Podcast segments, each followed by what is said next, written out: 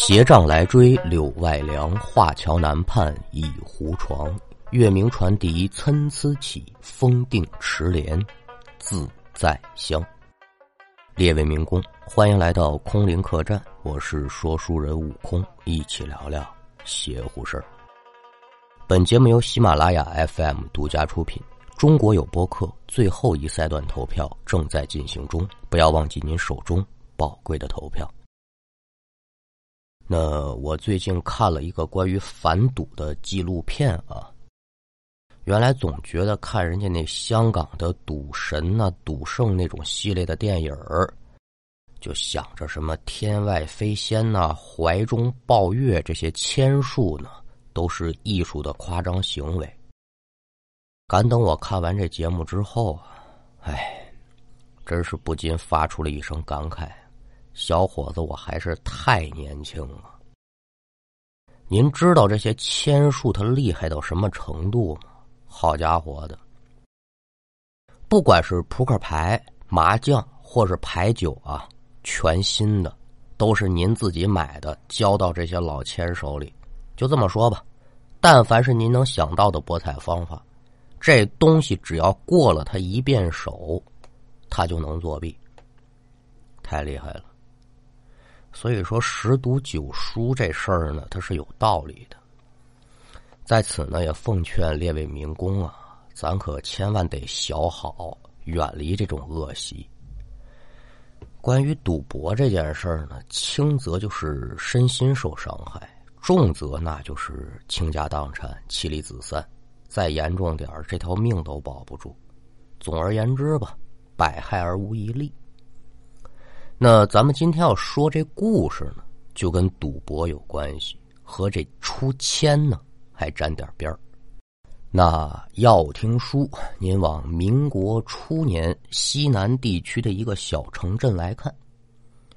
说在这个城外边啊，有一个破庙，在这破庙里头住着这么一位主，姓李，名儿唤作大江，李大江。三十岁上下的年纪吧。那您要说这李大江呢，真是较真儿往上倒腾几年，得说是城里正儿八经有头有脸的阔家少爷。那这么一阔家主，怎么沦落到住破庙了呢？嘿嘿，因为赌钱。自打学会耍钱没二年的功夫，这祖上留下的点产业是卖的卖，输的输，可就都扔进赌局子里头了。媳妇儿也跟人跑了，家也没了。这之前的富家大少爷，现在就混成这德行的。平时这李大江呢，也没有什么正经工作，白天就在这破庙里一忍，晚上呢，就往这城里的赌局子里溜达。瞧见谁赢钱了呢，他就上去说吉利话去。哎呦，张爷、李爷，这又赢钱了啊！赢钱了，小李子。那我可得祝您多赢点儿，日后您在这赌局子上必须得是一帆风顺、二龙腾飞、三阳开泰、四季平安、五福临门、六六大顺、七星高照、八方来财、九九同心，得十全十美。哟呵，会说话啊，给点赏钱。再不呢，就是人家要买个嘛呀，他给人家跑跑颠颠的，就靠这个赚点零钱。有这钱之后呢，先买吃喝填饱肚子，再有余财，那就赌上几把。反正说饿不死，一天天就在这瞎混。话说这两天吧，李大江呢还是在赌场里穷溜达，他就发现呢，这赌场里面来了一个男的，五十岁上下的年纪，啊，按现在说这五十多岁是中年人啊，但是在民国的时候可就是个老头了。这样貌呢，自己没见过，常人打扮，特普通的一个人。可是您别看这小老头他长得普通啊，这赌钱的手气真不是一般的好。只要说他下注，那就没有压不中的。刚开始的时候，这李大江呢，他也没在意。可是，一回短，二回可就长了。李大江慢慢的就觉得这老头有点奇怪。怎么说呢？整整三天，这老头就没出过这赌局子的门吃喝拉撒全都在这赌局子里头，而这也不稀奇。说这人赌瘾大也可以，但比较奇怪的是什么呢？您别看这老头手气这么好啊，每回从来不多赢，赢个三两把之后呢，他就离开赌桌，上人家别的桌上转悠去，看别人赌，溜达这么十分二十分钟的吧，再回到赌桌上赌两把，就这状态呢，持续了三天。因为他赢的也少，也没有什么奇怪的举动。赌局子设赌的人呢，他就不把这样的人当回事但这李大江可就觉得这人不一般了，他肯定会点嘛，所以他就下意识的呀靠近这个人。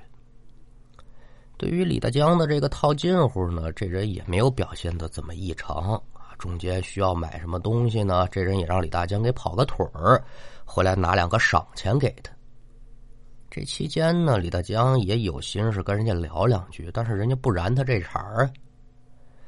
对这情况呢，反正李大江这些年也习惯了，不在意。但是心里啊，可有个想法：这人身上准有赌钱的本事，我得想办法学上一招半招的。那抱着这个想法，这几天李大江可就没回破庙，就一直跟在这人身边。直到第四天的凌晨，这中年人呢可就离开赌局子了。李大江一看，哟，要走那还行，马上就跟上了。但他也担心人家反感他呀。这李大江呢，就不远不近的吧，在人后面尾随着，鼠标麻烦。约么走了得有五分钟吧，李大江就看见前面这人呢，拐进一个巷子里头了，紧跟几步。赶上去，来到巷子的时候，李大江就看见这中年人呢，正面对一个墙角啊，在这撩衣服、脱裤子呢。这是开闸放水啊！可也就在这中年人啊，刚刚把这衣服襟撩起来，李大江就看见中年人这身子呢，先是哆嗦了几下，紧接着整个人瘫倒在地。那见此情景，李大江是不敢怠慢。哟，这怎么了？噔噔噔噔噔噔，脚步声音响亮，几步可就跑到了中年人的身前。低头一看呢，这中年人现在是双眼紧闭，低下身子就开始拍呀。哟，大哥，您怎么了？醒醒啊！没反应。再看这男人这脸呢，也是嘴唇发紫，脸色铁青。李大江心说：坏了，这人不是死了吧？下意识的拿手可就探了探这个中年人的鼻息，哎呦，这不探不要紧呢。探过之后，李大江是扑通一下可就坐地上了，不喘气儿了，俨然就是死尸一具了。你这倒霉催的嘛，这好好的人怎么就死了呢？你说这人一死，我我跟谁学手艺去？面对着死人，这李大江还抱着。这种心思呢，现在这人死了，自己多少是有点费解和失望啊。但是很快的呢，这种想法可就没了。这小子盯着这具男尸啊，脸上乐了，嘿嘿嘿，这人是不是死了？太对了。但是他身上赢这些钱，可就归了我了。我有了这些钱，又能好好的潇洒几天了。存着这么一份心，他手上可是没停啊，就在这人的身上来回的摸索。很快，这口袋里的钱就被李大江给翻出来了。而与此同时呢，这李大江啊，还顺这死尸身上带出了另外的一件东西。这是个什么玩意儿呢？有馒头大小的一块罗盘。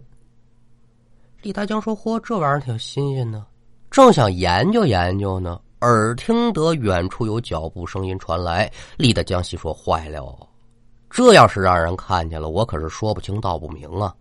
这死尸我管不了了。”把钱跟罗盘往自己的口袋一装，起身就朝巷子的另外一头跑。小巷子、小胡同，这能有多长？很快，这李大江可就跑到巷子口了。他也担心自己被人瞧见呢。一个闪身就躲在巷子的一个小犄角里头，偷偷侧着脑袋，鬼鬼祟祟的呢。他就朝里面看，这一看呢，算是干了。他前脚刚走啊，后脚就有一道士打扮的人，由打巷子另外一头来到了这具男尸的旁边。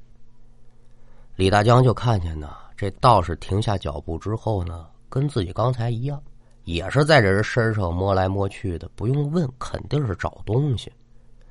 找了一通之后呢，这道士可能也是没有找见自己想要的东西。抬眼呢，可就朝李大江存身这地方瞧了一下。李大江心里咯噔一下子，哎呦，我这被这牛鼻子老道给发现了。虽然说这人不是我杀的，但毕竟我从人家死尸身上摸东西走了，心虚啊，不敢留步，赶紧就朝城外边走。我先回破庙吧。这边得说是刚迈开步子，就听到巷子里传出一声。说我会找到你的，你等着吧。听见这话呢，李大江就一愣。但是现在这种情况，你说让李大江返回去问问，哎，你说这话嘛意思呀？那肯定有病。他顾不得那么多呀，快步朝城外边走，一边是往后看。好在说呢，一直出了城也没人追。哎呦，这才松口气。放慢步子之后，有打口袋可就把这罗盘拿出来了。仔细一看呢，这罗盘就是一个普通的罗盘啊，上面什么明八卦、暗八卦之类的，这学徒我给你也讲不清楚。但是说呢，这罗盘这指针儿啊，让李大江感到挺奇怪。这罗盘的指针儿呢，它不旋转，而是正对着前方，它不停的伸缩。哎，李大江可就看不明白了，寻思着说哪天我找个明白人给我瞧瞧，这是个什么罗盘呢？当时没当回事顺手就揣口袋了。赶等李大江再次抬头准备朝破庙走的时候啊，就瞧见正前方不远处有这么一棵歪脖子树，有一男的呢，正拿着手挂这绳子呢。赶等这绳子系好绳圈之后，他就拿这脖子往里套。哦，这是有人要上吊。眼见得有人在自己面前自杀，李大江能见死不救吗？就在这男的要吹灯拔蜡的时候，李大江夸夸夸几个箭步冲过去，把这人呢就给放下来了。可是说，就这速度这么快，这人呢还是死了。这一下可把李大江给弄懵了，捏呆呆愣磕磕，在当场可就不知如何是好了。说这人刚吊上去，我就把他放下来了，他他他怎么就死了呢？我今天是冲上什么了？一晚上看见两条人命了，想不明白。过了好的一会儿啊，这李大江回过神来，低头看着这死去的男子，想着说：“得了吧，兄弟。”这可不是我不救你，哎呀，你这就是该着杠着，得了吧。说完之后，李大江也没管这男人的尸体，就径直往自己这小破庙走。在破庙睡了一天的李大江呢，现在是精神棒棒的，敢等这天一擦黑他可就往城里走。今天这李大江心情可是不错啊，口袋里有票子呀。现在饭馆子里头胡吃海塞一顿，之后可就投身到赌局子当中了。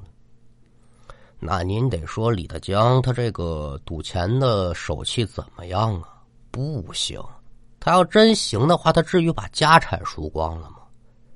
所以今天来这赌局子，李大江想着也是，我就玩上几把，手里这点钱花光就拉倒。可是没想到啊。今天自己这手气出了奇了，得说是压啥中啥，要啥来啥。这一宿这李大江啊，忙得坏了，大杀四方。别说赌场里的人想不到，就连李大江他自己也想不到。哟，这这这，我这转运了。但是终归他是赢了不少的钱，口袋里有点福财了，这腰板可就直溜了。转过天来，李大江呢？可就拽着这少爷布，大摇大摆的出了赌场。也就在李大江琢磨着说：“我这白天我上哪潇洒潇洒的时候呢？”迎面走过来这么一人，来到李大江的身前，突然一伸手，腾的一下子就把李大江这胳膊给叼住了，不由分说就把李大江呢拽到一小胡同里去了。来人这么一弄，把李大江吓一跳：“看看，你干嘛？”抬头一看呢，李大江这心里忽悠一下子，来者非别，正是昨天晚上在巷子里瞧见那牛鼻子老道。这道士把李大江拉到巷子之后，李大江连忙可就说：“说呦呦呦，道道道爷，您听我解释，这巷子里那人他他他不是我杀的，我知道不是你杀的，我今天找你呢也不是为了这件事。”我有别的事，哦哦，有别的事，那那您找我有什么事啊，道爷？您说，我跟你做笔买卖怎么样啊？买卖啊？您说什么买卖啊？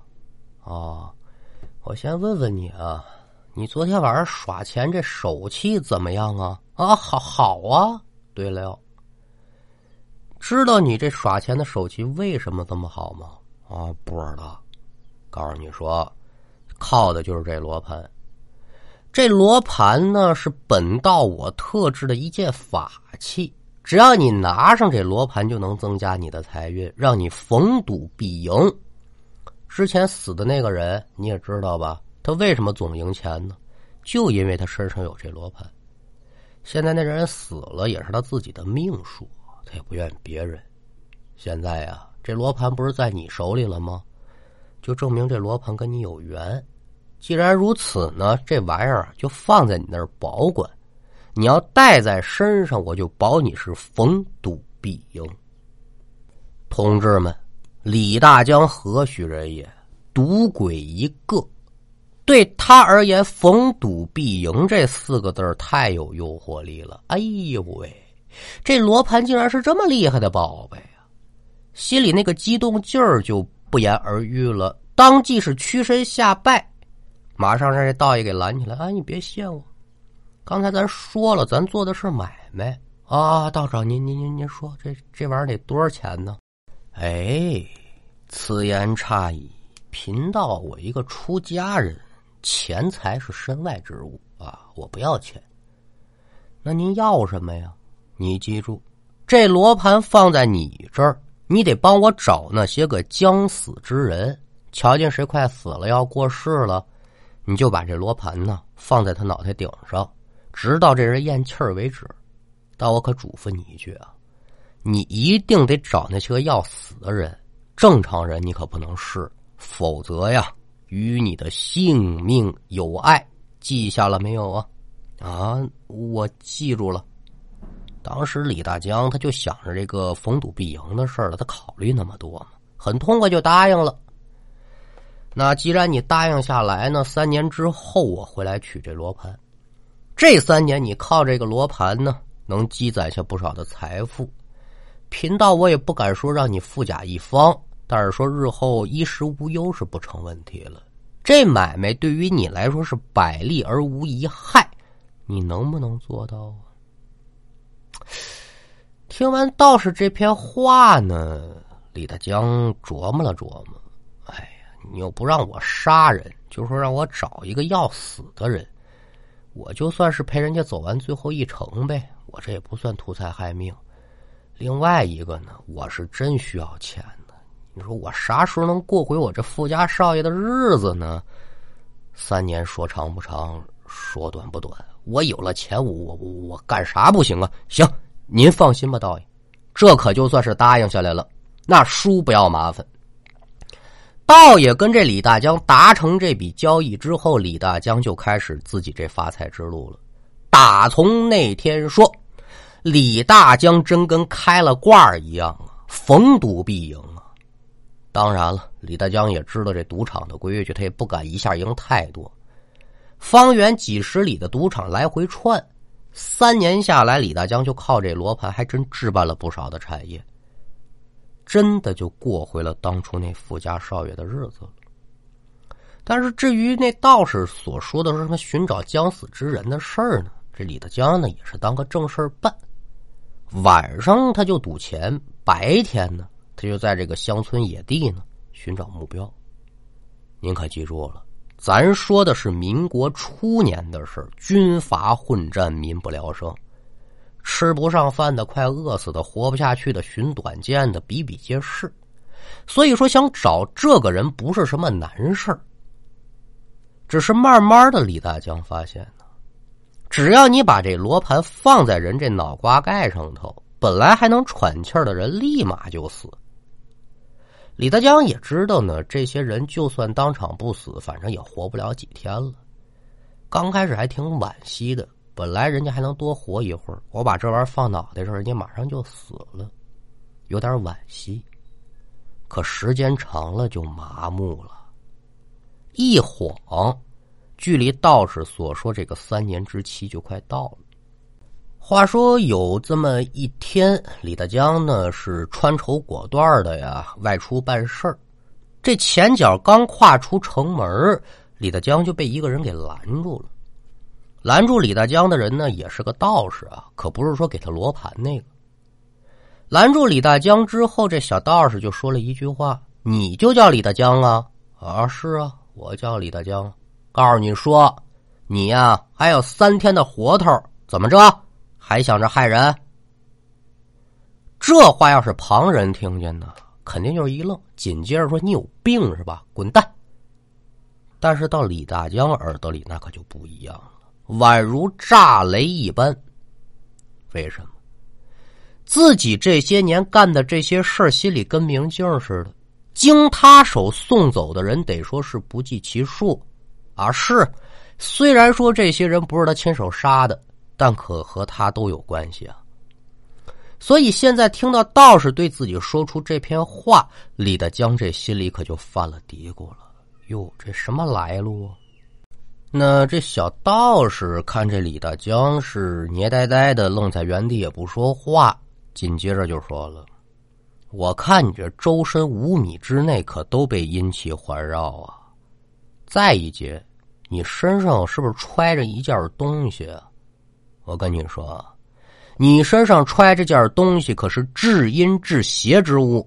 这小道士说的是什么？就是那罗盘。这玩意儿，如果我没猜错的话呀，应该是我师兄做的。我找他找了多少年了，今天算是被我碰上了，也算是我道家之幸。告诉你说，我今天必须把这东西给毁了，不然日后一定要酿成大祸呀！道士说完之后，过了半晌，这李大江反应不过来呀，哎呦，怎么回事？什么情况啊？自己不明所以啊！想了半天，一看我都没活头了，什么罗盘不罗盘的，保命要紧呢？那那那，既然如此，道爷。我愿意把您说这东西交出来，您就救救我的命吧。紧接着呢，他就把当初这事怎么来怎么去，跟这道士说了。说完之后，把口袋这罗盘也掏出来了。小道士接过这罗盘就说了：“说那些人呢，虽然是自己寻死。”但是将死未死之际，你不但不救他们一把，反而拿这罗盘把剩余这些人的阳寿吸到罗盘之中。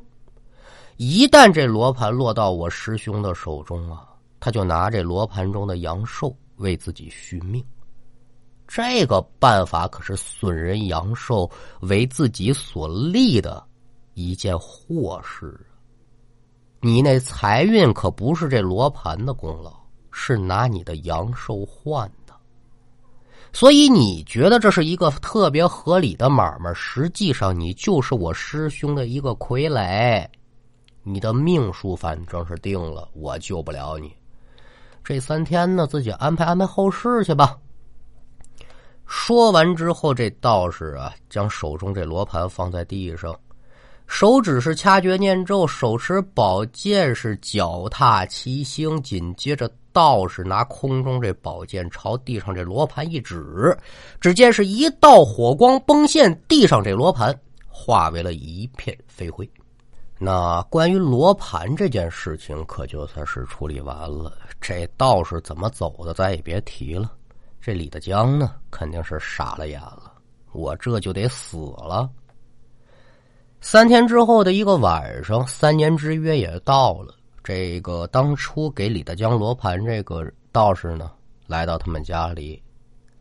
赶等进了李大江所在的屋中啊，就发现这李大江装老衣服都穿好了，自己躺床上早就断气多时了。这妖老道一看，坏了，这肯定是出事了。他可不傻。撒腿就想走，可是赶等他刚来到天井当院之时，就发现院子当中站着四位穿着道袍的道士，正怒目圆睁的盯着他。啊，好妖道，今天就要在此处结果了你啊！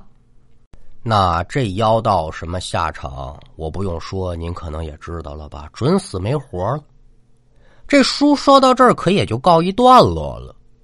直到我说完这故事的话，您可能也会觉得悟空你说的这不对，赌博不好，但是你别忘了还有另外的一句话呀，叫小赌怡情，大赌他才伤身呢。我平时小打小闹的玩两把，那有什么所谓的呀？是不是？我又不来大的。那许是您说的这个观点呢，也对，但是按学徒我想的话呀。赌博它就是赌博，没有大小之分。所有的大赌、豪赌都是从小赌开始的。赢了的人还想更多的赢，输了的人会想尽一切办法、不择手段的翻本，到最后他只会越陷越深，直到有一天家破人亡。好了。今天的故事就给您讲完了，感谢您的收听，我们下期再见。